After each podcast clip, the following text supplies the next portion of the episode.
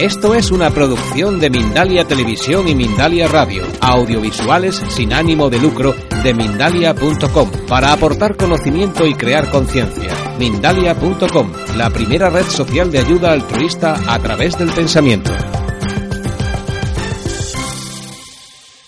Vale. Bueno, pues la conferencia que se va a dar tiene el nombre de La felicidad ahora. Si nos ponemos a pensar sobre la felicidad, ¿cuántas cosas han escrito sobre la felicidad? Todos los grandes sabios, filósofos, todos han dado su versión sobre lo que tiene que ser la felicidad. Y nunca se termina de hacer comentarios, escribir libros, artículos y demás. ¿entiendes?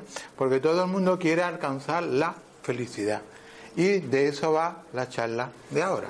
¿vale?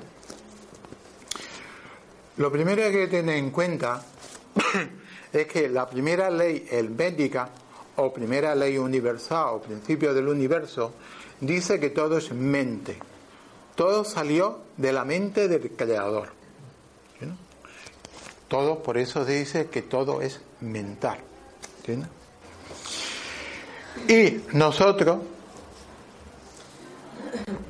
lo que, con lo que controlamos y la que nos controla, es la mente. Por eso se dice que la mente, nuestra mente, es el ordenador central, es lo que lo rige todo. ¿Entiendes? Igual que eh, el creador, el gran creador, creó todo el universo a través de su mente, pues nosotros también a través de nuestra mente creamos nuestro universo, nuestro mundo. Yo digo que a la población, a la, a la, a la raza humana, se puede dividir en dos grupos, que son, yo los llamo los aprendices y las víctimas. Los aprendices son la gente que quiere aprender, evolucionar, que quiere ser feliz, que no quiere sufrir. ¿Entiendes? Y luego están las víctimas. Las víctimas son personas que se han anclado, como su nombre dice, en el victimismo. Son las personas que pobre de mí, todo me pasa a mí, qué mala suerte tengo, qué malos son los, son los demás, etcétera, etcétera, etcétera.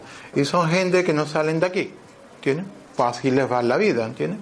Y como consecuencia de ese pensamiento, son personas que también tienen el añadido que físicamente están muy mal, están cargados de enfermedades.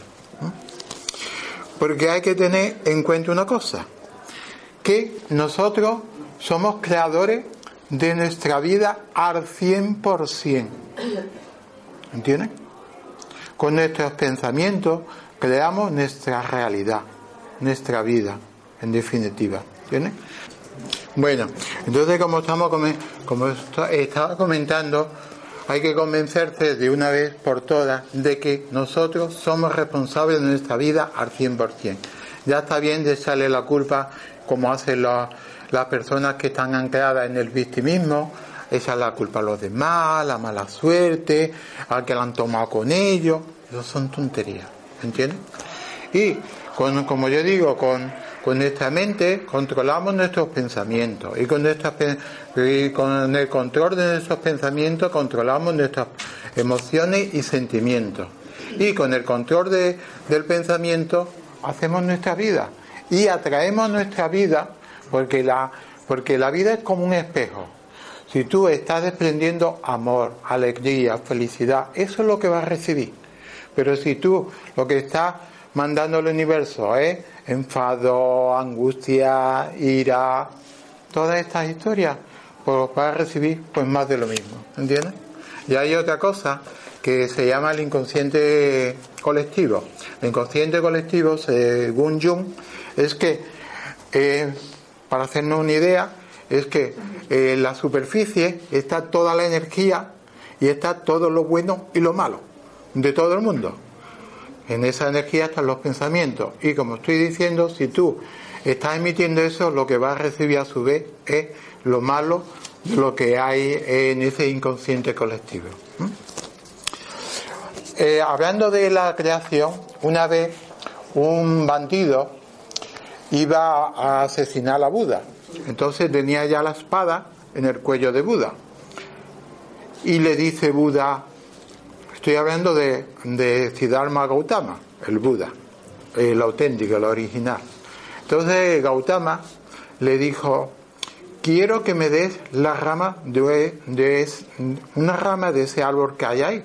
Entonces dijo, bueno, vale, si eso es lo que quiere, entonces se fue con la espada, se fue hacia el árbol, ta, cortó un trozo de la rama, se lo dio a Buda. Y dice, toma, aquí tienes la rama.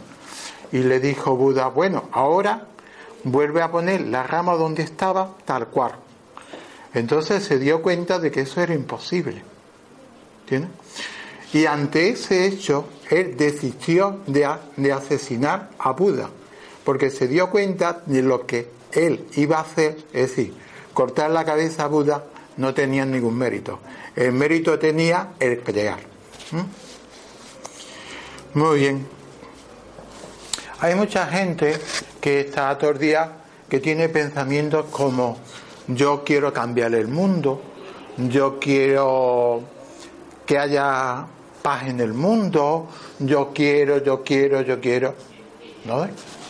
Pero al, la mayoría, no digo todo, pero la mayoría, al final se dan cuenta de una cosa muy importante, de que de que no consiste en que tú cambies el mundo, consiste en que tú te cambias a ti.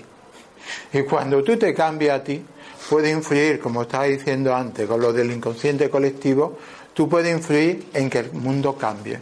Por eso cuando se dice, es como una vez, invitaron a la Madre Teresa de Calcuta a una reunión que había sobre la guerra.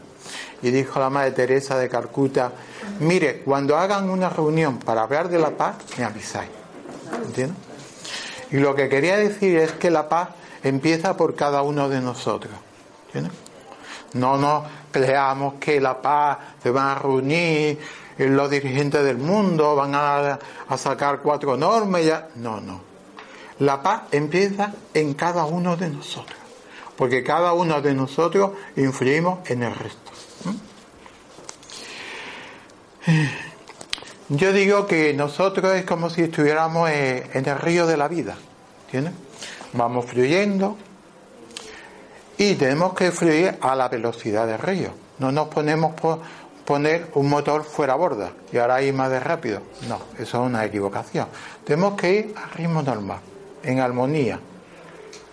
Y tenemos que fluir armónicamente, como estoy diciendo, ¿no? Porque si no fluimos, a la velocidad del río, ¿qué pasa? Que ese agua se estanca. Y cuando ese agua se estanca, se pudre y produce eh, se pudre y entonces enfermamos. Entonces tenemos que ir a ritmo del río. Por eso últimamente, el último año, hay muchas palabras que en los últimos años se han puesto de moda. Y una de ellas es esa, es fluir. ¿Qué quiere decir eso? Que hay que dejar fluir. Fluir viene de la palabra de la palabra fluido, que es líquido, como sabéis, ¿no? Entonces hay que ir. No hay que ir contracorriente, porque si vamos contracorriente nos va a ir muy mal en la vida.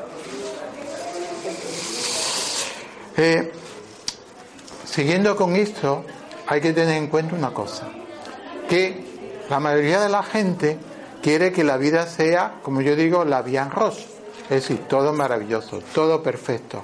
Y es una gran equivocación. ¿Por qué? Porque si toda nuestra vida fuera la vía arroz, todo maravilloso, todo perfecto, pues no íbamos a evolucionar. Porque no aprendemos. En esta vida nos tienen que venir cosas buenas y malas. Y tenemos que aceptar todo lo que venga en nuestra vida. Cuando es bueno, pues bueno, aprovechemos ese momento. Y cuando es malo, lo que tenemos que entender es que esa situación viene a nuestra vida precisamente para eso, para que aprendamos, para que evolucionemos. Y siempre sacar un aprendizaje. Por eso no hay que poner resistencia. ¿Entiendes? Lo que viene, bienvenido. Esto que estoy comentando se simplifica en una frase que dice, lo que viene, conviene. Y otra cosa que pasa es que nada en esta vida sucede por casualidad. ¿Entiendes? Todo tiene su causa. ¿Entiendes? Y la vida es, funciona así. Bueno, estamos, el tema se llama la felicidad. Bueno, pues si deseamos ser felices, podemos ser, podemos serlo inmediatamente. Dice, porque la felicidad está en el momento presente. Hay mucha gente que dice que tienen la felicidad aparcada. Dice, bueno, yo cuando encuentre piso, yo cuando acabe la carrera, yo cuando, cuando tenga trabajo, yo cuando tenga un niño, yo cuando, cuando, cuando, cuando. ¿Sabemos lo que va a durar nuestra vida? No sabemos. Que una cosa buena, ¿eh? No saber, ¿eh? Por eso se dice que tienes que vivir cada día de tu vida como si fuera el último día de tu vida, ¿entiendes? Vivir la vida con intensidad, ¿entiendes? Con lógica, pero con intensidad. Y entonces mucha gente le, le pasa eso, ¿entiendes? Que están ahí dejando la felicidad. Y la felicidad es ahora, ¿entiendes? Y otra cosa importante es que el amor, el amor, la paz y la felicidad están dentro de nosotros. Ya la tenemos. Lo que pasa es que tenemos que darnos cuenta de que eso es tal cual. Esa es otra palabra que se utiliza, que se utiliza mucho, el darse cuenta. Y vamos pasando por la vida, no nos vamos dando cuenta de nada. ¿Tienes? Entonces, como estoy diciendo, eso ya, como dice, como, como cuando te compre un coche, dice, ya viene de serie, no sé qué, él va, lo que sea, ¿no? Pues igual, nosotros ya de serie venimos con la paz, con el amor, con la paz y con la felicidad. ¿Entiendes? Y todo eso, ¿dónde está? Está en nuestro interior. Pero hay mucha gente que busca el amor, la paz y la felicidad, la buscan fuera. Pero ¿qué va a buscar fuera? Y por eso hay tantísima gente que está tan vacía. ¿Por qué? Porque dice, y hay mucha gente que dice, yo sí, yo, yo tengo poder, yo tengo dinero, ya está, pero me encuentro vacío. ¿Tienes? ¿Mm? Eh, siento que, que, me falta algo. Y, y ese algo es darse cuenta que todo lo que acabo de decir está dentro de, de uno mismo. Entonces lo que uno tiene que hacer es interiorizar. Por eso eh, lo último, los que nos gustan los temas, estos temas espirituales, decimos que todo está en nuestro interior. Y es que es la verdad, todo está en nuestro interior. Ah, me acuerdo ahora la película La Bella y la Bestia, decía, la belleza está en el interior. Muy bien. Se dice que la vida es algo que pasa mientras estamos pendientes de otras cosas. ¿Entiendes? Es decir, que pasamos por la vida realmente sin vivir la vida. Porque está pensando en, lo, en el pasado, que ya ni lo puedes arreglar ni te va a solucionar nada, o pensando en el futuro. En el futuro, quién sabe lo que va a pasar. Porque eso es otra cosa buena que tiene la vida. No sabemos lo que va a pasar dentro de un rato. ¿Entiendes? Entonces, por eso la felicidad tiene que ser ahora. ¿Entiendes? Y ser consciente de eso.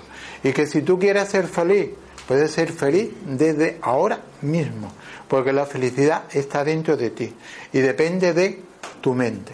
¿Mm? Mira, eh, esto es muy importante, porque nosotros pensamos que cuando pasan cosas con los demás, las situaciones, pensamos que el problema es de los otros pero los otros, las situaciones que nos vienen y demás, estamos muy equivocados. Porque el secreto es cómo actuamos nosotros ante la actitud de los otros, ante todo lo que viene a nuestra vida, ¿tienes? Y cómo lo gestionamos. Ese es el gran secreto de la vida. Es decir, que depende de tu actitud mental. Porque siempre nos van a pasar cosas. Eso está más claro que el agua. ¿Tienes? Estamos en, este planeta, mejor dicho, este planeta está montado de tal manera que todos los días nos pasan cosas. Podemos encontrarnos gente agradable, gente desagradable, eh, un accidente, lo que sea. Pero lo fundamental es nuestra actitud. mm, una vez llegó un visitante, era un señor que vivía en un pueblo pero quería cambiar de pueblo. Entonces pues fue, a, llegó a un pueblo y al entrar había un señor mayor y dijo él, ah, pues le voy a preguntar, lo que quiero yo saber se lo voy a preguntar a este señor, que como un señor mayor pues tendrá, tendrá experiencia y sabrá cómo es este pueblo. Le dice, hola, buenas tardes, buenos días, ¿qué tal? Bien, ¿y qué? Dice, mire, es que estoy yo pensando venirme a vivir a este pueblo. Dice, ¿y la gente de aquí, este pueblo, cómo es? Dice, la gente del pueblo que usted ha venido, del que usted viene, ¿cómo es? Dice, allí la gente es muy antipática, muy desagradable, muy... Dice, pues aquí la gente es exactamente igual. Ah, bueno, vale, muchas gracias.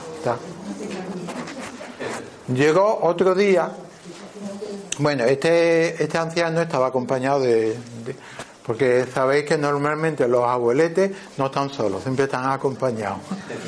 Bueno, otro día llegó, otro día llegó otro, otro señor también con la misma historia, que también quería cambiar de pueblo. Y coge y igual, pienso igual, dice aquí dos, dice, voy a preguntarle. Dice, buena, mire, que estoy yo pensando venirme a vivir a este pueblo, la gente de aquí cómo es.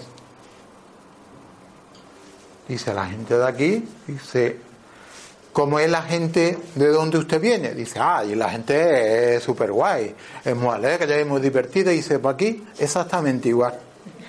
Ah, muchas gracias, vale. Se fue.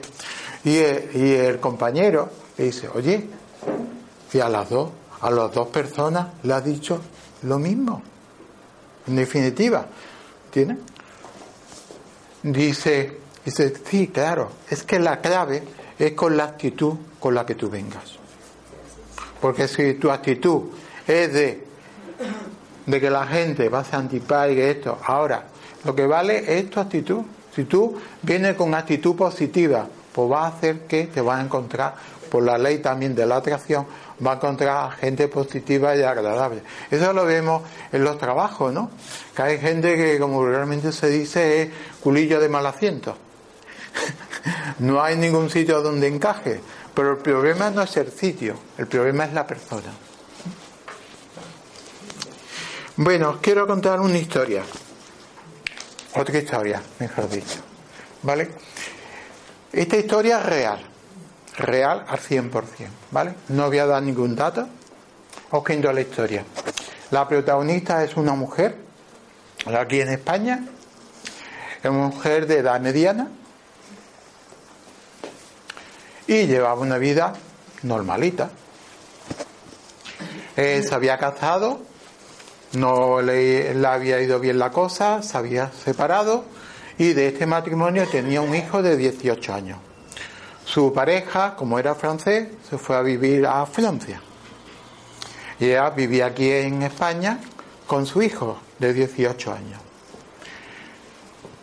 Y ella pasaba de toda esta historia de de espiritualidad, de crecimiento personal, jamás había comprado un libro ni había leído un libro de autoayuda. Pero un día estaba en su casa ella sola y sintió una sensación muy rara. Estaba ella tan tranquila y de momento le entró como una especie de mareo que ella no sabía ni explicar qué le había pasado. Total, que se tuvo que sentar en el, en el sillón y estuvo allí bastante tiempo, ¿no? Se tiró allí horas. Y luego ya cuando ella ya racionó, se dio cuenta de que había recibido una cosa que se llama la iluminación.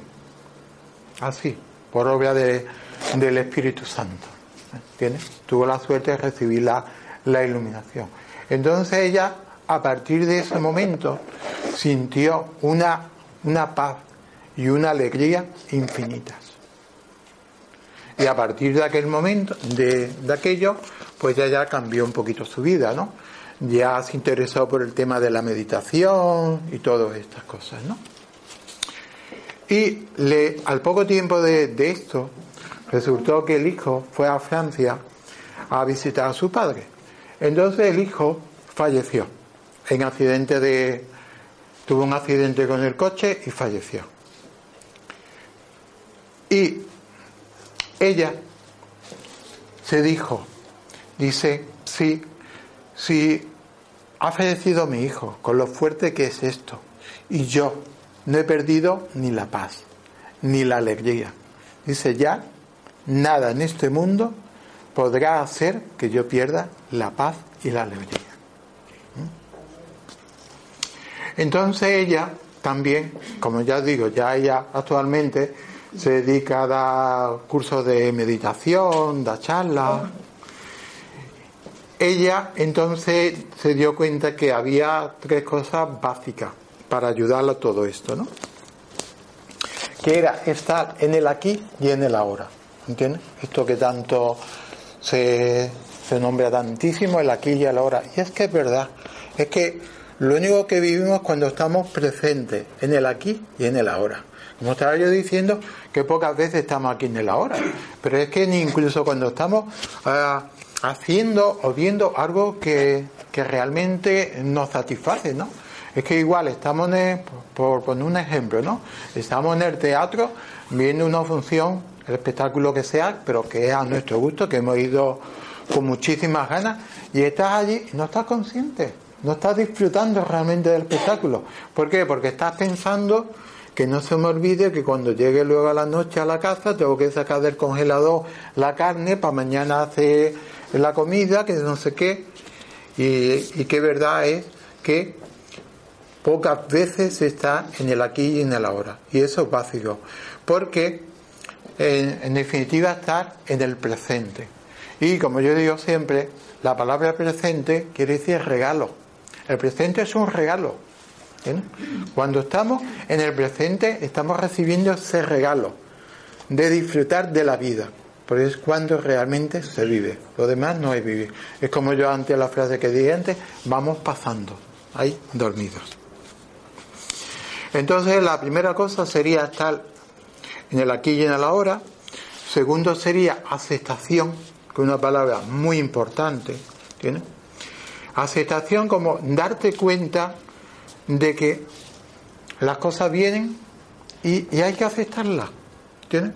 Porque si no las aceptas, lo único que estás, lo único que haciendo es producir, está produciendo resistencia. Y cuando produce resistencia, te está produciendo sufrimiento. Entonces no tiene ningún sentido. ¿entiendes? Y sobre todo cuando tú te das cuenta que aceptación es de que es una cosa que es algo superior a ti, que tú no la puedes cambiar. Entonces, ¿para qué te resistes? ¿Tiene? Tiene sentido. Entonces, lo mejor es aceptación. Y la tercera cosa que ya decía es tener confianza. ¿Confianza en qué? Pues confianza, le podemos llamar lo que cada uno de vosotros queráis. Confianza en Dios, confianza en el universo, confianza en la vida, que quiere decir que tenemos que tener la confianza de que todo Dios, la vida, el universo, lo que quieren es lo mejor para nosotros. Entonces tenemos que tener confianza. Entonces, ella eh, puso estos tres puntos básicos. Otra cosa es que tenemos, la verdad que tenemos todo un problema, que es que la sociedad te enseña a estar insatisfecho. Vivimos en una competencia increíble. Como decía una canción, todos queremos más. ¿Quién? Estamos insatisfechos. En vez de ser unos agradecidos porque los que vivimos en esta parte del mundo somos auténticos agradecidos, somos unos afortunados, lo que tendríamos que hacer es todos los días dar gracias por todo lo que tenemos, ¿tiene? Pero no, en vez de dar las gracias, lo que hacemos es quejarnos y no estar satisfechos, ¿entiendes? Queremos competencia, queremos más, ¿entiendes? Si tenemos un Renault, queremos un BMW. Y si no, el último modelo de Mercedes, ¿entienden? Y tenemos una buena casa. No, queremos el chalet en la sierra.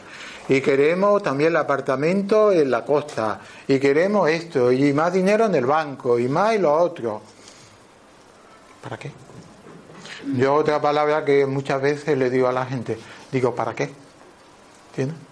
Esto me acuerdo de una historieta que iba un descubridor de estos de talentos, iba por una isla del Caribe, entonces había uno con la guitarra allí, y dice,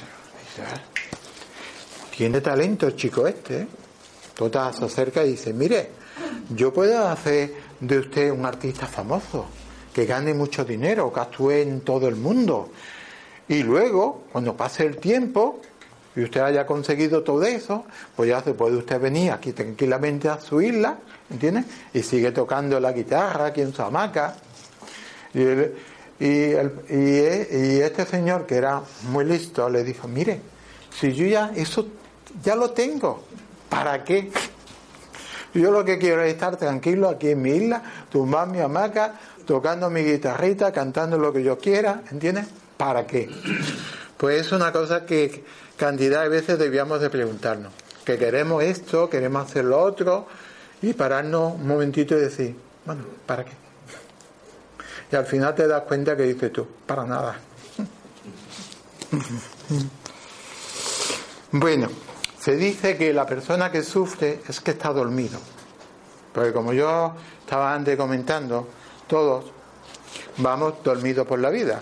Dormido quiere decir que aparentemente estamos despiertos, pero no vamos dormidos. Por eso, porque no estamos viviendo. Pues solamente se vive, como he comentado, cuando tú estás en el presente, en el aquí y en el ahora. Entonces vamos dormidos. Entonces, si estás dormido, pues sufre, te afecta a todo, ¿entiendes?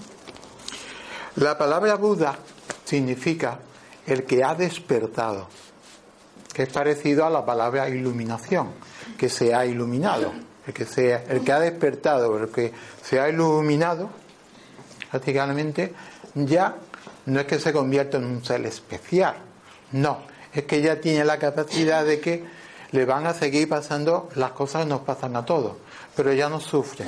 ¿Por qué? Porque ha cambiado su mentalidad, que es lo importante. Por eso la mente es la que nos genera nuestras angustias. ¿No habéis dado cuenta cantidad de veces que, como se dice, ponemos el parche antes de que salga el grano? Nos sale. Yo a veces he comentado que es muy típico la mujer, ¿no? A lo mejor se está la mujer duchando y coge y, y se nota y dice, ay, parece que tengo aquí un burtito y ya nos montamos la película. Y si esto es un cáncer, y si me tienen que operar, y si me ponen la quimio, y, y ya la mente que tiene una, para eso tiene una velocidad increíble. Total, que ya se mueve la, la señora para ir a ver a especialista, y cuando llega la especialista tiene una angustia increíble. Y va allí con una atención y cuando va allí el especialista, la explora y coge, dice, ah, esto no tiene importancia, esto es un lipoma, esto es un burtito de grasa, esto es muy normal. Entonces, doctor, que no se preocupe, mujer, que le estoy diciendo que eso es de lo más normal, corriente, tiene importancia, olvídese. Y con la mujer hace así, se desploma. ¿Entiendes? Porque, y luego se pone a pensar ella, y dice que ve la, la película que me he montado, el sufrimiento, que me he llevado absurdamente, ¿entiendes? Así es como funciona. Por eso es tan importante el control de la mente. Se habla mucho, sobre todo en, en Oriente, que eh, para eliminar el sufrimiento, lo que tenemos que, hacer es eliminar el, el deseo. El deseo nos produce mucho sufrimiento, ¿entiendes? Y yo digo, tanto deseo, ¿para qué? Y entonces se habla del apego y el desapego. El apego es apegarse a las cosas. Y el desapego, por todo lo contrario, es despegarse. Y el desapego no quiere decir que no tengamos cosas. Lo que consiste en que las cosas no nos controlen a nosotros. Ahí está, ¿entiendes? Es algo parecido a lo que se habla mucho en Oriente, sobre todo los monjes, que dicen de el identificarse con las cosas, ¿entiendes? Que sí, que las tengas, las poseas tú, pero que no te identifiques, que no te domine, ¿no? Que, que no merece la pena. Eso me acuerdo, otra historia. Estaba un día Einstein, cuando ya se fue de Alemania, se tuvo que ir precipitadamente de Alemania a los, Estados Unidos, y un día la mujer de Einstein le dijo, Alberto, ¿sabe una cosa? He hecho mucho los, los muebles que tuvimos que dejar en Alemania. Y le dijo a Einstein, pues sabes querida, que estoy convencido de que los muebles no te echan de menos. Como estoy diciendo, el sufrimiento es inútil. Hay que llegar al convencimiento de eso, de que es inútil. Cuando tenemos un problema que nos está produciendo sufrimiento, la mejor táctica es tomar distancia. Porque cuando tomamos distancia, ya lo vemos desde otro punto de vista, lo vemos desde el punto de vista desde el observador. Porque mientras que estamos aquí dentro, estamos aquí que no tenemos capacidad de, darnos cuenta. Por eso muchas veces pedimos la opinión de uno que está afuera para que nos dé la opinión, porque nosotros estamos aquí dentro y no tenemos esa capacidad. Entonces, como yo digo, tú tienes un problema. Entonces lo que hace es tomar distancia. Y entonces, en vez de ser un tema subjetivo, pasa a ser un tema objetivo. Tiene la visión de verlo objetivamente. Y entonces ya puede tomar comprenderlo mejor y, y hacer dos cosas importantes. Que una es comprensión, comprender cuál es el problema. Eh, a ver, el, asunto es esto, es de esta manera. ¿Qué soluciones hay? ¿Entiendes? Tranquilamente coge y lo vas viendo. Y otra cosa es, como he dicho antes, la aceptación. Es lo que estaba diciendo antes. Si tú ves que no tiene solución porque es algo que no depende de ti, es algo superior a ti, porque mientras que sea, porque la aceptación no es resignación. Que mucha gente te dice, es que yo porque me voy a resignar. No, no. Tú pon todo tu empeño, toda tu voluntad, haz todo lo que puedas. Pero hay veces que tú dices, por más que yo haga, esto es imposible. ¿Tienes? Entonces, acéptalo y dejarás de sufrir. ¿Vale? Y otra cosa es que la aceptación nos hace cambiar. Cuando tú vas aceptando las cosas que van, que van pasando por tu vida, cambia. ¿Entiendes? Que es una cosa importantísima. Yo siempre comento dos frases que dice, dice, si lo entiende, las cosas son tal como son. Y si no lo entiende, las cosas son tal como son. Es decir, que lo entienda o no lo entienda, esto es lo que hay. Entonces, acéptalo y déjate de sufrimiento. Y otra frase, que es de Tagore, dice, si tus males tienen remedio, ¿para qué te preocupas? Y si tus males no tienen remedio, ¿para qué te preocupas? Absurdo. ¿Entiendes? Mira, también dice que cuando niegas una cosa, eso te somete. Cuando es una cosa que es evidente, pero tú lo estás negando, eso te está sometiendo, te está haciendo muchísimo daño, te está produciendo mucho sufrimiento. Pero si lo aceptas, como estoy comentando, eso te transforma. ¿Entiendes? Otra cosa muy importante es una frase que a mí me gusta, que es, que está basada en un libro, se llama dejar ir. Tenemos que ir aprendiendo a dejar ir cosas en nuestra vida, que viene en relación, que lo he comentado antes, del dejar fluir. ¿Entiendes? Porque lo que ya pasa en tu vida, lo que no te sirve en tu vida, déjalo, déjalo, ¿tienes? Déjalo ir. ¿Tienes? Entonces, lo pasado, que se vaya. Y, y, lo que venga, sea bueno o malo, recíbelo y acéptalo. ¿Entiendes? Hay muchas cosas que también nos ayudan a, ser más felices, como por ejemplo la queja. Eso es uno de los deportes, bueno, se dice que el deporte nacional de España es la envidia. Cada país tiene, tiene un pecado capital, ¿no? Pues España es la envidia, pero yo no voy a hablar de la envidia. Pero igual que la envidia aquí, otra cosa es la queja. Como yo estaba comentando antes, aquí nos quejamos de todo, ¿entiendes? No da las gracias que duerme bajo techado, que te metes en la ducha agua calentita, que tienes para desayunar lo que te apetezca, que aunque no vivas como un maraja tienes lo suficiente, ¿entiendes? ¿Para qué quieres más? ¿Entiendes?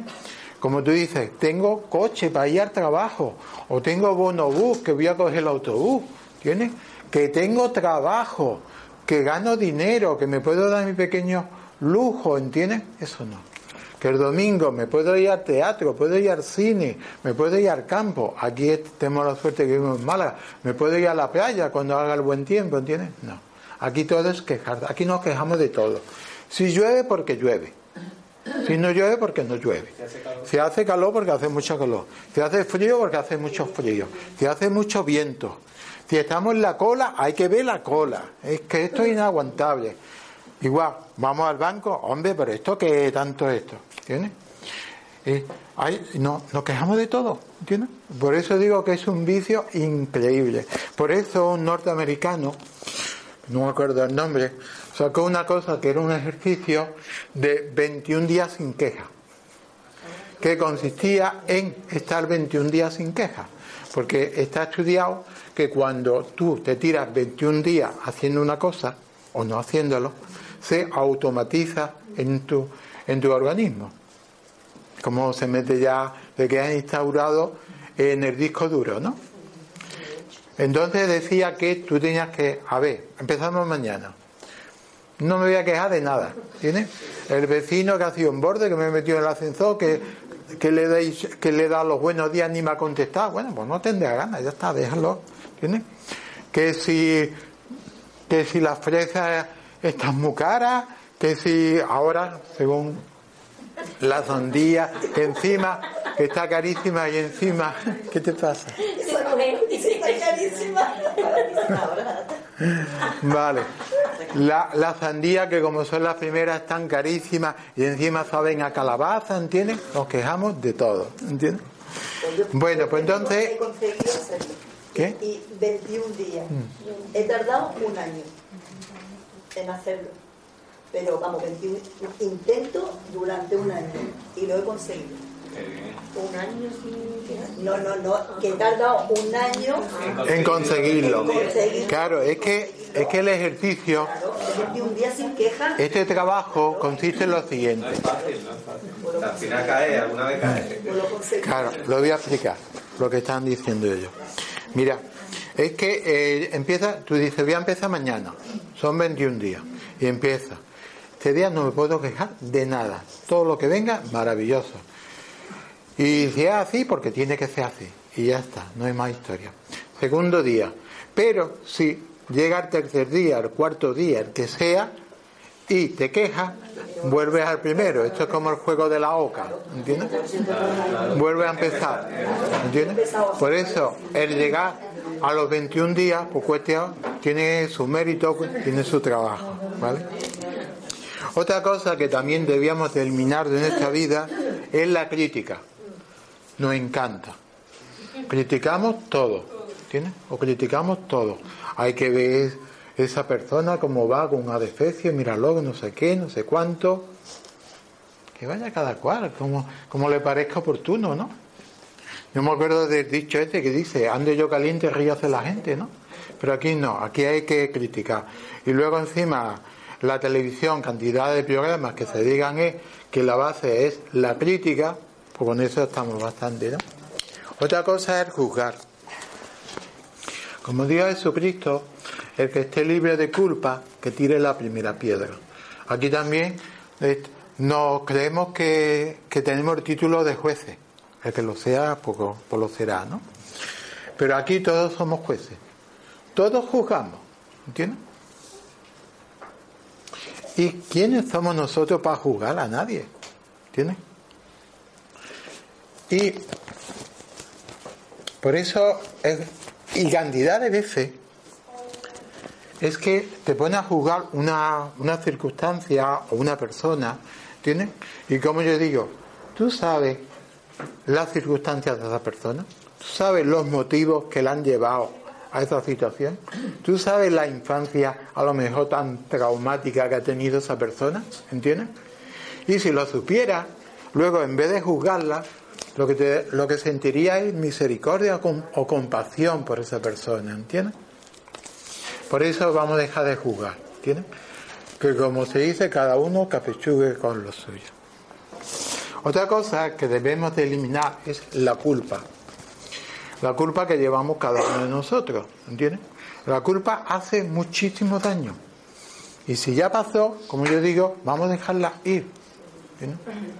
¿Por qué? Porque también dice una vez, es que yo me siento culpable porque en aquel momento hice esto, o fulanito, o, o cualquier circunstancia, ¿no? Y hay que darse cuenta de una cosa, que uno actúa así, posiblemente por las circunstancias, o porque tú, en ese momento, tu evolución no te daba para más y tú creías que era lo correcto, que luego te diste cuenta que era la culpa. Pues como yo digo, no, no lo digo yo, lo dice mucha gente, la culpa son errores. Y ya sabemos, hay que procurar aprender de los errores. Y otra cosa importantísima que es, es el perdón. ¿Tiene? El perdón no voy, a, no voy a hablar mucho del perdón porque me podía tirar muchísimo tiempo hablando del perdón, pero lo voy a resumir, ¿vale? El perdón es importantísimo. La mayoría de la gente no se ha dado cuenta de lo vital, lo importante que es el perdón. Primero tenemos que perdonarnos a nosotros mismos, incondicionalmente. Por lo mismo que he explicado por lo de la culpa. ¿Entiendes? Pues cuando tú hiciste algo, pues fue por lo que he dicho antes. Entonces, perdónate incondicionalmente. Y lo más difícil, bueno, no, según la persona no se sabe cuál de las dos partes la, la más difícil, pero la segunda parte es el perdón a los demás. Yo le llamo que hay que conseguir llegar al perdón radical. ¿Entiendes? El perdón radical quiere decir que perdones de verdad, de corazón. El tan manido, perdono pero no olvido, está diciendo que no estás perdonando. Es decir, que te puedes ahorrar la frase porque estás perdiendo el tiempo. ¿entiendes? Hay que perdonar de corazón. Pero daros cuenta de una cosa, que cuando nosotros perdonamos a los demás, ¿sabéis quién es el más favorecido? Uno mismo, el que perdona, porque te estás liberando. Porque cuando tú tienes eh, una situación aquí que no has perdonado, lo que te está produciendo, hablando de energía, te está produciendo un bloqueo emocional. ¿Entiendes? Y eso te va a producir una enfermedad física. Entonces hay que perdonar de corazón y comprender que si esa persona te ha hecho algo, es por su ignorancia, porque si esa persona no, no fuera ignorante, entonces no habría hecho lo, o haber hecho, haberte dicho lo que fuera. ¿Entiendes? Entonces el perdón es importantísimo, vital. Y el perdonar este valiente. Los cobardes no perdonan. Les cuesta, su ego los tiene completamente dominados y no tienen la capacidad de perdonar. Pero por eso digo que se dice que el perdón es de valiente. Y otra cosa que es fundamental es que sin perdón es imposible la sanación. Es decir, que una persona que no perdona, que es rencorosa y demás, esa persona tiene muchos problemas físicos. Y yo lo he comprobado. Hablando con muchas personas, pues le digo yo, pero, mira, este problema físico que tiene es por esta situación. Y te dicen, pero yo cómo lo voy a perdonar? Hija, pues ya lo dice, perdonando, así de fácil. Pero no, su ego le, impide, su soberbia, su prepotencia, lo que sea, le impide se creen que ellos que es como rebajarte, ¿no? Allá ellos. Pero ya digo, el perdón es vital. Por eso hay cantidad. Yo la primera vez que una de las primeras veces que yo fui a la desaparecida librería Ale, en calle Panadero, aquí en Málaga, me llamó la atención que había unos cuantos libros hablando del perdón. Yo entonces no, no llegaba a tanto. Yo decía, tantos libros hablando del perdón. Eso. Y ya conforme fue pasando el tiempo te das cuenta que es vital. ¿Entiendes? Vital. Así que vamos a perdonar, porque no tiene ningún sentido. Otra cosa que habría que, habría que practicar es la humildad. Y darte cuenta que nadie es más, es, nadie es más que nadie. Todos somos iguales. Y como decimos en el grupo, somos uno, tienes que darte cuenta que todos somos uno. ¿Por qué? Porque todos hemos venido de la misma fuente. A nivel espiritual hemos venido del mismo padre y, de la misma madre. Todos somos uno, ¿tienes? Tampoco quiere decir que seamos masoquistas, porque si esta persona es, de una persona que no va contigo, pues vítala y ya está, no hay, problema. Lo, mejor es no tener confrontación, ¿tienes? Pero hay que trabajarse la humildad, ¿tienes? Por eso. Yo más que tú, yo más, yo me acuerdo hace años, conocía yo un señor que me decía, mira, cuando estamos desnudos, todos somos iguales. Ahí no se ve si eres rico, si eres pobre, todos iguales. La educación que tiene, la cultura, eh, nada, todos somos iguales. Y qué verdad es que, en definitiva, nadie es más que nadie, todos somos iguales. Y practicar la autocrítica, perdón, perdón, eh, practicar la humildad también es una buena manera de trabajarnos la autoestima con la humildad.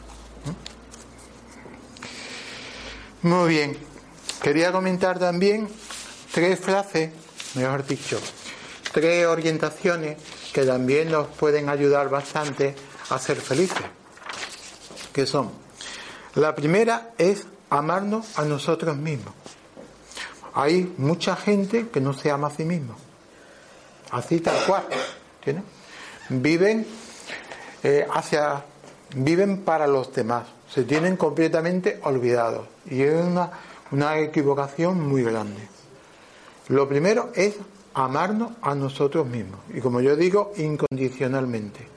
Porque cuando tú te ames, tú lo que vas a, a desprender es amor. ¿Entiendes? Entonces, dice, cuando uno ha empezado a aceptarse y amarse, es capaz de aceptar y amar a los demás. Por eso, lo básico es amarnos nosotros mismos. Luego, la segundo, segundo punto es amar a los demás. ¿Entiendes? por todo lo que estoy comentando.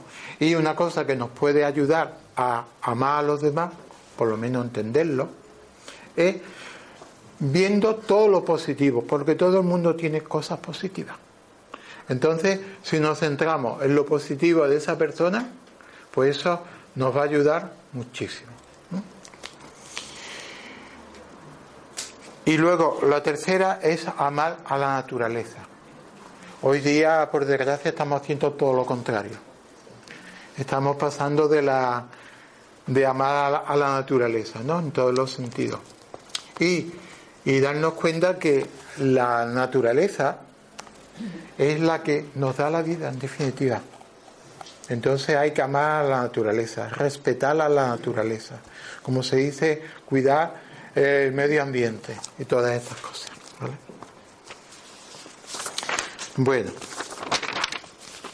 Mm. Otra cosa que yo quería comentar es que mucha gente no se da cuenta que a este mundo no hemos venido a que nos sirvan, porque todos queremos ser los grandes señores, que vayan, que nos, que nos reciban, el sitio especial, la comida. No, estamos equivocados. Con ese tipo de vida no se evoluciona tampoco. Aquí hemos venido fundamentalmente a servir a los demás. Hay una frase de la Madre Teresa de Calcuta que dice, el que, el que no sirve para servir, no sirve para vivir. ¿Entiendes? Aquí, como estoy diciendo, la Madre Teresa Calcuta era lista. Entonces ella toda su vida la dedicó precisamente a eso, a servir a los demás, porque eso es lo que más engrandece tu alma y tu corazón. ¿Entiendes? El ayudar a los demás, el servir. Y eso, como digo, es básico. Y es lo que mayor satisfacción te produce. Porque llega un momento cuando tú tienes dominado tu egoísmo, te das cuenta que lo que más mayor satisfacción te produce es ayudar a los demás. Por eso muchas ONG de verdad auténtica, porque cada día ve uno tantas cosas en en la noticia, te das cuenta eh, lo importante que es eso y la gran labor que hacen y porque ellos se sienten llamados a eh, meter, meterse en esta ONG por eso, por ayudar a, a la humanidad, servir a, a tus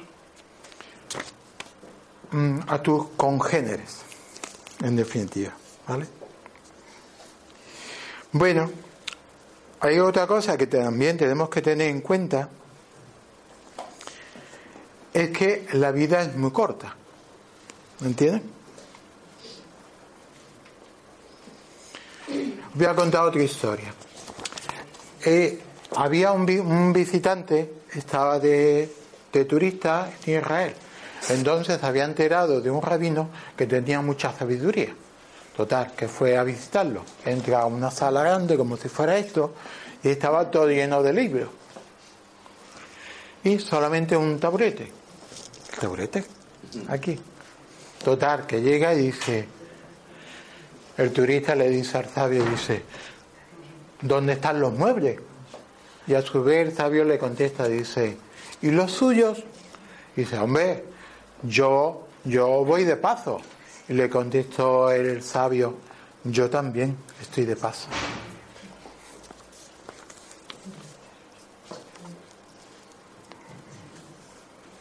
Siempre me gusta decir una frase que es la siguiente. Dice, la mejor manera de... Por eso, al principio no la entendí, ya luego la entendí. Dice, la mejor manera de pensar es no pensar. Habéis dado cuenta cantidad de veces que quiere uno buscar un papel o tiene uno un problema y no le encuentra solución. Lo consulta, como dice, lo consultaré con la almohada, ¿entiendes? Y al día siguiente lo encuentra. Hace eureka a encontrar la situación o tú dices, ya está. El cajón que me tiré ayer lo saqué entero, miré papel uno ahí y ya a día de dice, mira, aquí está el papel. ¿Entiendes? Entonces, por eso, la mejor manera de pensar es no pensar. Porque no al final no va a pasar lo que tú pienses. Va a pasar el que diga, como se decimos, el de arriba. Bueno, y lo más importante para ayudarnos a conseguir la felicidad, Reme, ¿qué puede ser? Bueno, a ver, en mi caso. Va, va por el tema. Sí, venga, dilo. Eso, dilo, dilo. Yo en mi caso es la meditación. Justo, la meditación. Eh, nosotros en los cursos hablamos de la meditación. Decimos que la meditación prácticamente es casi el 99,99% de la técnica de los cursos de energía, ¿no? ¿Por qué? Porque la meditación es es increíble. Yo cada día que, que, voy, que, leo cosas, me di cuenta y cada vez encuentro más cosas, más beneficios que tiene la meditación. La meditación te transforma la vida, así, literalmente. Y los beneficios que tiene son increíbles. Primero, la, como dice la definición de, de meditación, la meditación te aquieta la mente, te para la mente. Cuando para la mente, para el pensamiento. ¿Entiendes?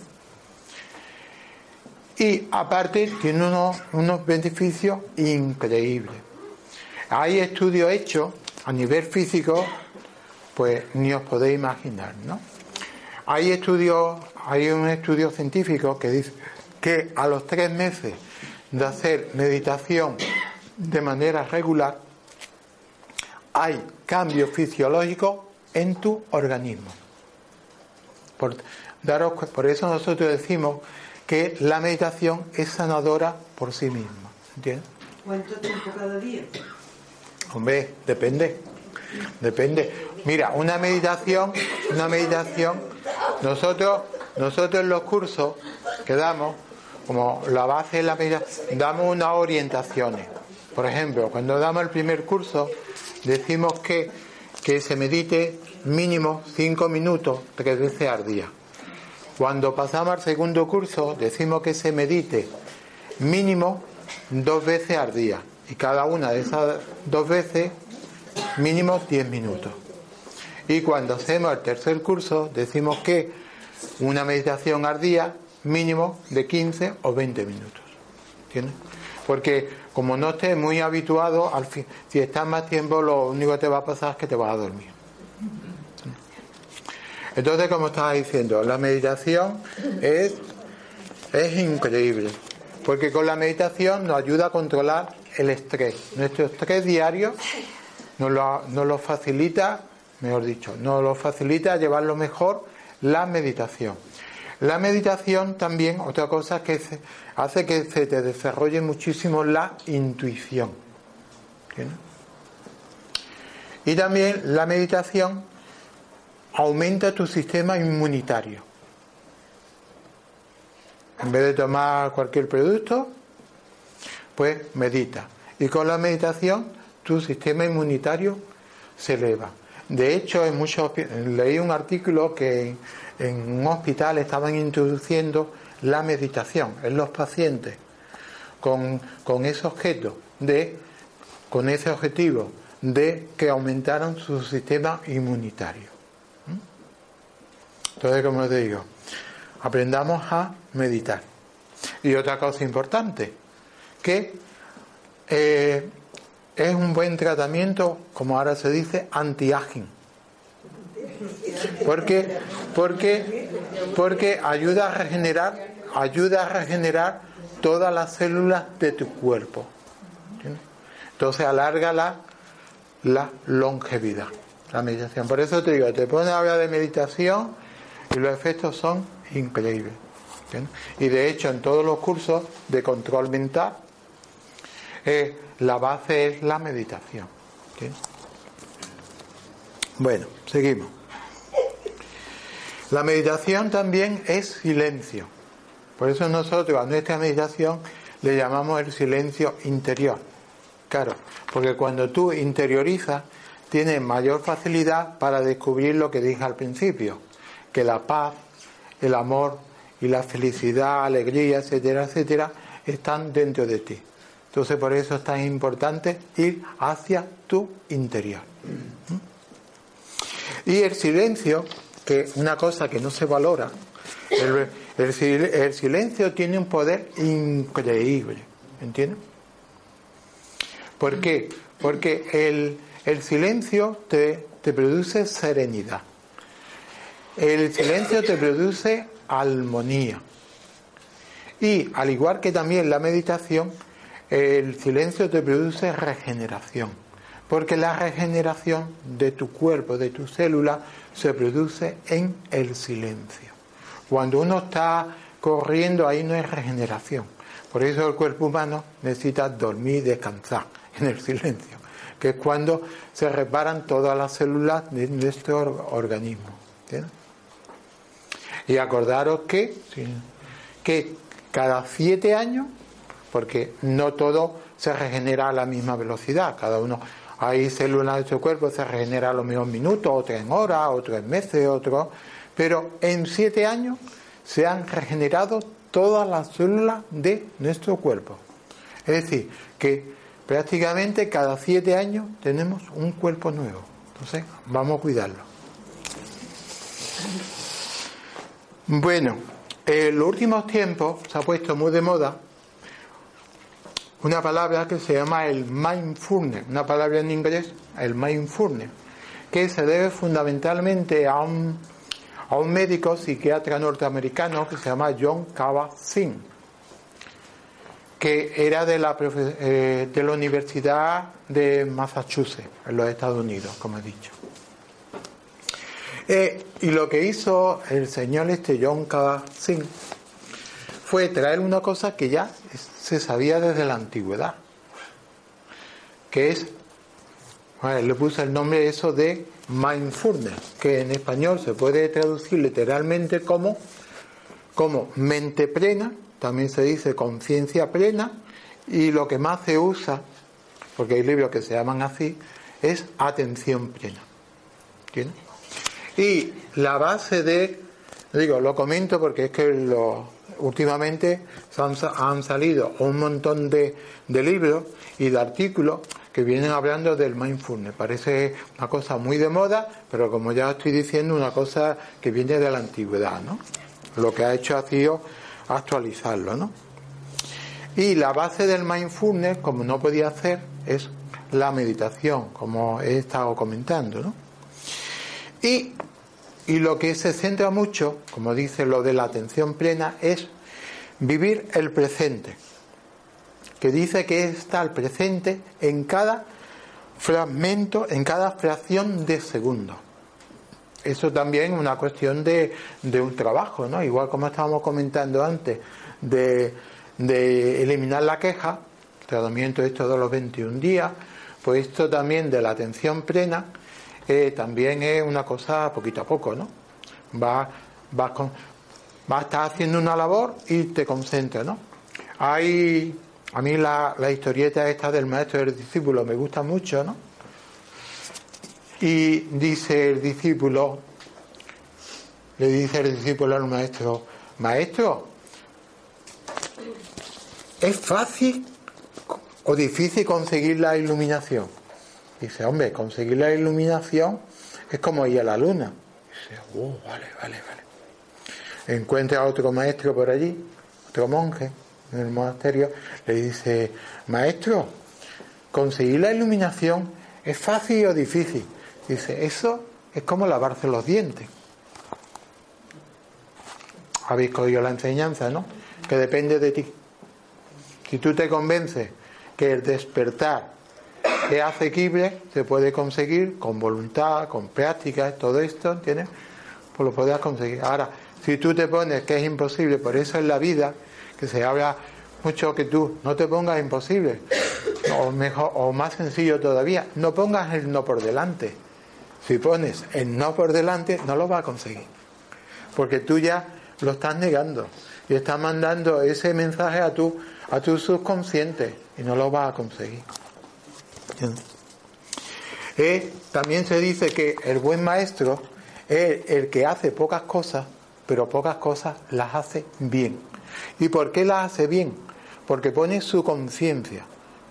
Es como, también siguiendo con la historia esta del discípulo, le dice el discípulo al maestro, maestro, ¿tú por qué eres maestro? Dice, porque yo cuando frego los platos, frego los platos. Cuando como, como. Cuando leo, leo. Y todo lo que hago en mi vida, pongo mi atención plena en eso que estoy haciendo. ¿Vale? Bueno, queda poquito, ¿vale? Mira, hay un método, esto es psicología, eh, hay un método para desarrollar fortaleza emocional, que como es lógico constará de cuántos puntos, de tres, como todo. Pero como decimos en los cursos, el tres, el tres es, la creación. Si se quiere conseguir una cosa, piénsalo tres veces, ¿no?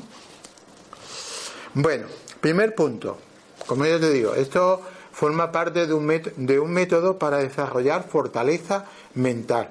Igual que fortalecemos los músculos, pues vamos a fortalecer nuestra mente.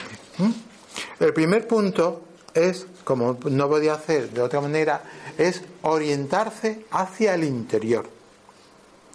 ¿Tienes? ¿Por qué? Porque como yo estaba diciendo antes, tenemos la farsa, la errónea creencia de que todo está en el exterior. ¿Tienes? tanto buscar fuera, tanto hacer esto, lo otro, voy ahí, voy a ver no sé qué, interioriza, profundiza, ¿entiendes? Dentro de ti, para descubrir lo que ya he dicho antes, que todo está dentro de ti, no hace falta. Luego el segundo punto es aprender, tenemos que aprender a andar ligero por esta vida. Llegar al convencimiento de que nos sobra todo. ¿Entiendes? Porque, porque últimamente han fallecido ilustres personajes que detrás no iba detrás del féretro no iba el camión de la mudanza. ¿Por qué? Porque al otro, al, otro, cuando fallece, no te lleva absolutamente nada de aquí. ¿Entiendes? Lo único que te lleva, decimos nosotros desde el punto de vista espiritual, son nuestras experiencias. ¿Entiendes? Es lo único que te lleva. Todo lo demás, todo lo material, se queda aquí. Entonces tenemos que llegar a ese convencimiento de que realmente nos sobra todo. Dice que la clave del bienestar está en saber eso, que nos sobra de todo. Y como yo digo una frase que yo aprendí de pequeño, dice, no es más feliz el que más tiene, sino el que menos necesita. Viene aquí también comentando a esto de andar ligero, dice que el miedo es una función del apego. El apegarse, por eso hay que eh, conseguir lo contrario, el desapego. ¿Por qué? Porque el apego nos produce mucho sufrimiento. Y en cambio, la serenidad y la alegría son funciones del, del desapego, de la ausencia de necesidades. Estamos de paso, que te lo tengamos clarito, que estamos de paso. ¿entiendes? Y luego, el tercer punto, he dicho, repito, mira, el primer punto era orientarse hacia el interior. Segundo era aprender a andar ligero por esta vida. Y el tercer punto es apreciar lo que nos rodea. ¿Entiendes? ¿Por qué? Porque podemos ser felices en cualquier situación. Sino que le pregunten a Víctor Frankl. Víctor Frankl fue un psiquiatra austriaco que era, era judío y cuando estalló el, tema de la Segunda Guerra Mundial, eh, la, Alemania nazi estuvo en un campo de concentración. Y el hombre sobrevivió. ¿Pero por qué sobrevivió? Porque él le dio sentido a su vida, que eso es una cosa importantísima. Darle sentido a la vida. Y eso lo consiguió Víctor Frankl, que tiene, no sé si lo he dicho, lo vuelvo a repetir, que tiene un libro que se llama El hombre en busca de sentido.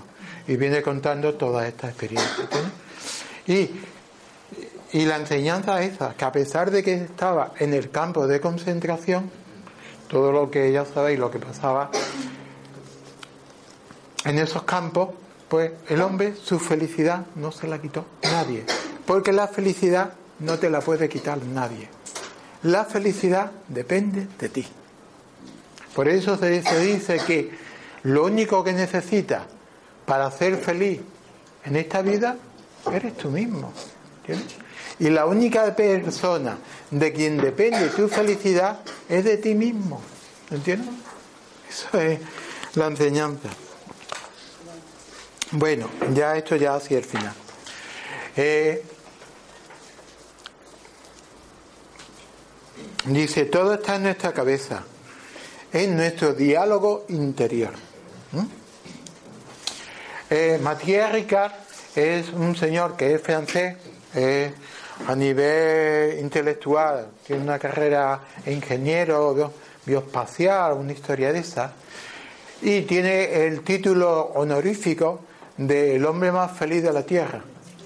lo dieron hicieron una prueba en Estados Unidos, como no podía ser de otra manera, y entonces le dieron el título honorífico de el hombre más feliz de la Tierra. Entonces, Matías Ricard eh, decidió irse de monje. Eh, actualmente está en un monasterio en Nepal. Y este hombre, cuando se entrevista, derrocha una felicidad increíble. Por eso le dieron este título honorífico. Y la enseñanza de que te dice, pues todo lo que yo te estaba comentando. ¿no? Que el sufrir no tiene ningún sentido, el acaparar no tiene ningún sentido para, para nada, ¿entiendes? Y lo que hay que hacer es tener, darte cuenta de que todo está dentro, ¿entiendes? Y ser infinitamente feliz, tener una paz interior increíble y tener un amor hacia él mismo y hacia la humanidad y hacia la naturaleza. ¿eh? Esa es la enseñanza de, de Matías Ricard.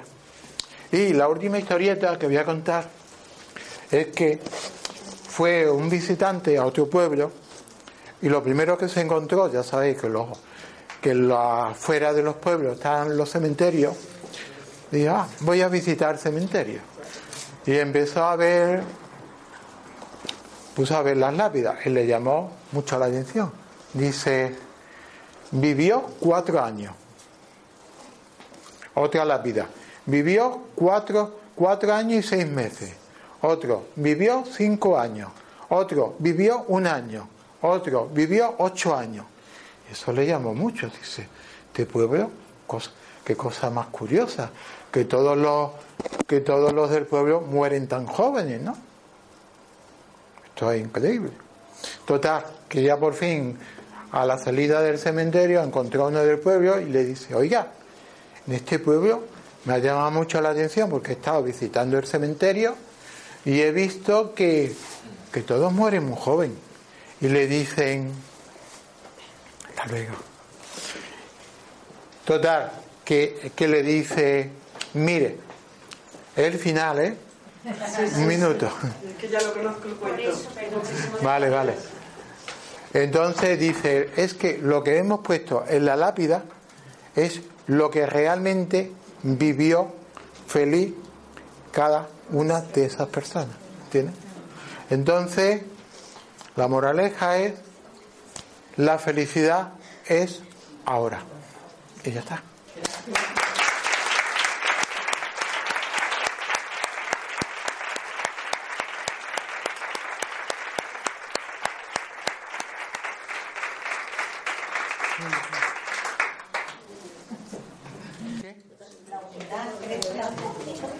Sí, sí, sí, sí. ¿Qué? Sí, sí, mira, porque cuando tú vas, vas practicando, ¿esto ya lo puedo quitar? No. Ah, no, lo que tú quieras, lo que tú quieras. Vale, vale. Mira, porque cuando tú vas practicando la humildad, te va, cada día te vas dando cuenta de que cuando tú eres humilde, te sientes humilde, mejor dicho, te vas dando cuenta que eres cada vez más feliz. ¿Entiendes? Porque el espíritu ese competitivo ha desaparecido en ti. Porque es lo que yo he comentado antes, te das cuenta que nadie es más que nadie. ¿Entiendes? Y eso, por eso he dicho yo que también eso al mismo tiempo acarrea el que tu autoestima esté bien. Que quiere decir que tú no tengas que decir, tengo que levantar mi autoestima. No, no. Practicando la humildad ya consigue que tu autoestima esté en el punto equilibrado. ¿Entiendes? Eso es lo que quería decir. Pepe, una pregunta. Dime, márqueme. Muchas, muchas veces la gente no intenta hacer eh, y hacer lo mejor posible por, para los demás ¿no? y para los demás, ¿no? Entonces, hay veces que te ponen tantas trabas en el camino que, que, bueno, yo antes me suponía un horror, ¿no? Mm. Y la verdad que desde que empecé con la meditación, no el horror ayudar a los demás, sino entender a las personas cómo, mm, ¿cómo digo? No sé cómo decirlo. En el aspecto de que eh, se sienten, no sé, o te hacen sentir mal por ayudar a esa persona por ser como eres, ¿no? Yo por ser como soy, Ya, mira. hay veces que te, te Vale, vale. hacen que te sientas Creo- mal. Ya. Y- y, Creo- bueno, creo- creo que te he entendido. Ahora ya menos. Ya. Mira, creo que te he entendido. Mira, está claro que cada cual es como es. Y a todo el mundo hay que aceptarlo como es. Y porque nosotros queramos cambiar a alguien, no lo vamos a conseguir. Eso es imposible. Eso es una pérdida de tiempo. Por eso tenemos que aceptar a, a cada cual como es. ¿Entiendes? Pero cuando tú dices que te viene con estas trabas, es porque son enseñanzas. ¿Entiendes? Son enseñanzas. Que tú aprendas. Como, como se dice, eh, una persona que tiene ya experiencia. ¿Por qué? Porque sabe cómo, cómo torear esa situación, cómo, mejor dicho, cómo manejar esa situación con la experiencia. Pero si no te pasa ninguna traba de esa, ningún problema, pues es imposible. Entonces todo es para que tú aprendas. Y otra cosa que hay que convencerse ¿eh? es que tú no puedes agradar a todo el mundo. No. ¿Entiendes? Eso es una equivocación. Cuando tú eh, estás cara al público, tú no lo puedes cara a todo el mundo, ni tiene que hacer tu objetivo. Tu objetivo es tratar a todo el mundo como a ti quisieras que te tratara. Punto y final. Y allá cada cual con su película, con su protesta, con su mundo y ya está. y sus neuras. Yo siempre he pensado eso, ¿no? Eso es mi interior, ¿no? Que yo quiero que tú, yo te trato a ti como, vale. como quiero que cuando o que tú me tratas a mí si me hace falta tu ayuda si hace falta la mía la va a tener ¿no? si hace falta si yo hago, hago lo mío como después lo quiero recibir yo. Ya lo sé, ya lo sé. Pero, pero, pero, pero, pero, pero, Carmen, Carmen, Carmen, escúchame, que es una equivocación, que es una equivocación. Tú, uno tiene que ser, como se dice, un profesional y hacer tu trabajo lo mejor posible. Y se acabó. La, como lo, lo acepte la otra persona. Si ya sabemos que, como he dicho antes, cada uno es como es. Ya está. Y hay que aceptarlo. Y, y, lo, y lo que he dicho también, que, que se te quite de la cabeza que todo el mundo que, se, que, que pase por, por, la consulta se vaya súper contento. Eso es prácticamente muy difícil, ¿tienes? Y eso, lo que tú tienes que tener la capacidad de darte cuenta de lo que te acabo de decir para que eso no te haga sentirte mal, que es muy importante. Bueno, espera. Dos últimas preguntas, si las hay, si no, luego mando lo que quiere decir algo y ya terminamos, ¿vale? Que tampoco quiero cansaros. Bueno, si alguien quiere hacer alguna pregunta. Maite, ¿qué te, te estás riendo? Vale. Bueno, ¿alguien quiere hacer alguna pregunta? No.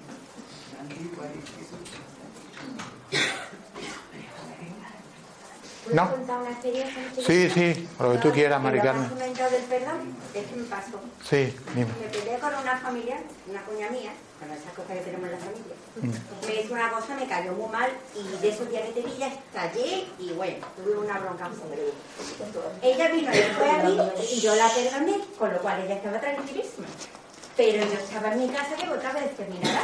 O sea, me da mortilla, sé que ella tan tranquila porque yo la perdoné y ahora que no se me olvida de a mí hay que ver lo que es Oye, y me estuve pero tiempo que, nada más que me di cuenta que, que, ella estaba en paz, porque yo, de cara a ella, yo la había cerrado, pero yo no, yo nada más que estaba dando vuelta a lo que me había hecho.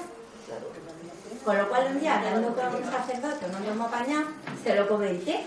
Digo, si yo es que me los quiero olvidar, si soy yo la que los quiero olvidar, si ella ya está olvidada, ya estoy muy tranquila, yo soy la que no vivo en paz, por el tema de, de pensar lo que me había hecho. Y el sacerdote me dijo, cada vez que te acuerdes, perdona, oye, funciona. Cada vez que se me venía a la cabeza decía yo, te perdono, ya está. Ha pasado. Claro. Y, aparte. Varias veces que se me vino, ¿eh? Y aparte, cada vez, cada vez que te venga, lo está potenciando. Que, otra cosa. Que le está dando más fuerza. Ahí está, el hecho de perdonar lo que hacía que la aflojara, como tú has dicho antes, alejarlo. Y sirve, de verdad que sirve. Gracias. Última pregunta, si hay. Dime. Una cosa que has dicho antes, hace que las cosas pasan en esta vida para aprender. Eh, a mí me ha pasado una cosa muy buena. Sí, yo lo sé, que yo lo sé. Yo no aprendo nada de eso.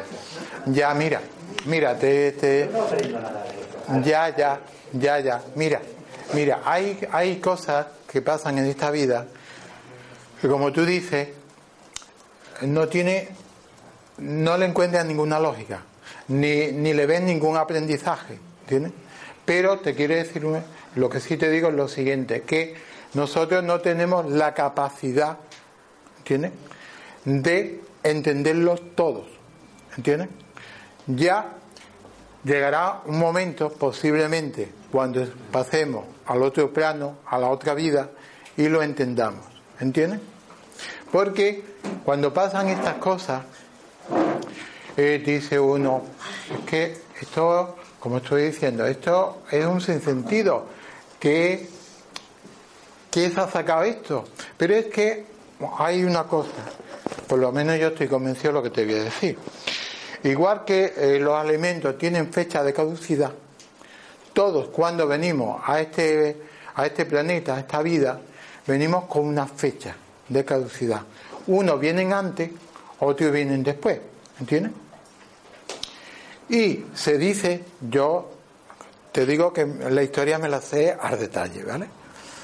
Entonces se dice que eh, te pasa esa experiencia para que tú aprendas, entre comillas, a veces tengo capacidad de, de explicarte esto, lo de aprender, pero es como, ya te digo, es una enseñanza. A veces uno coge y cuando te pasan cosas tan gordas como esas, uno lo que hace es que evoluciona.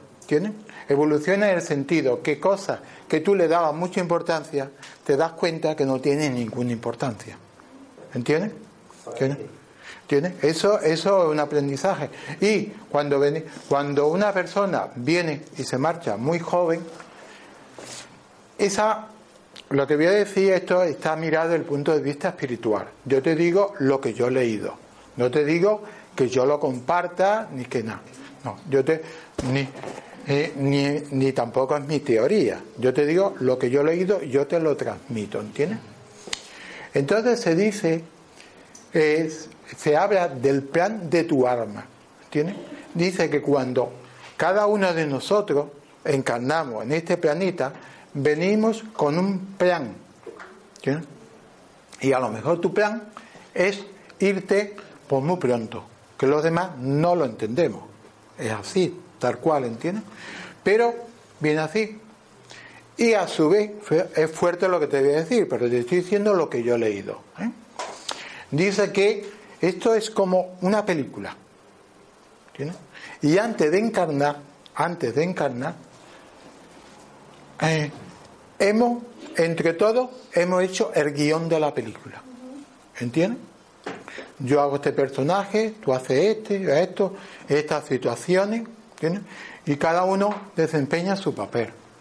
Eso es lo que se llama el plan divino, el plan de tu alma. Y como yo te he dicho, lo que pasa es que con nuestra mente racional, tiene cortita, nuestra mente cortita, no le damos ningún no le vemos ningún sentido, ningún aprendizaje, ¿entiendes? Pero, pero es tal cual, ¿entiendes? Pero yo estoy convencido de que cuando uno pase al siguiente plano, ya uno tendrá la capacidad de decir, ahora entiendo por qué pasó esto, ¿entiendes?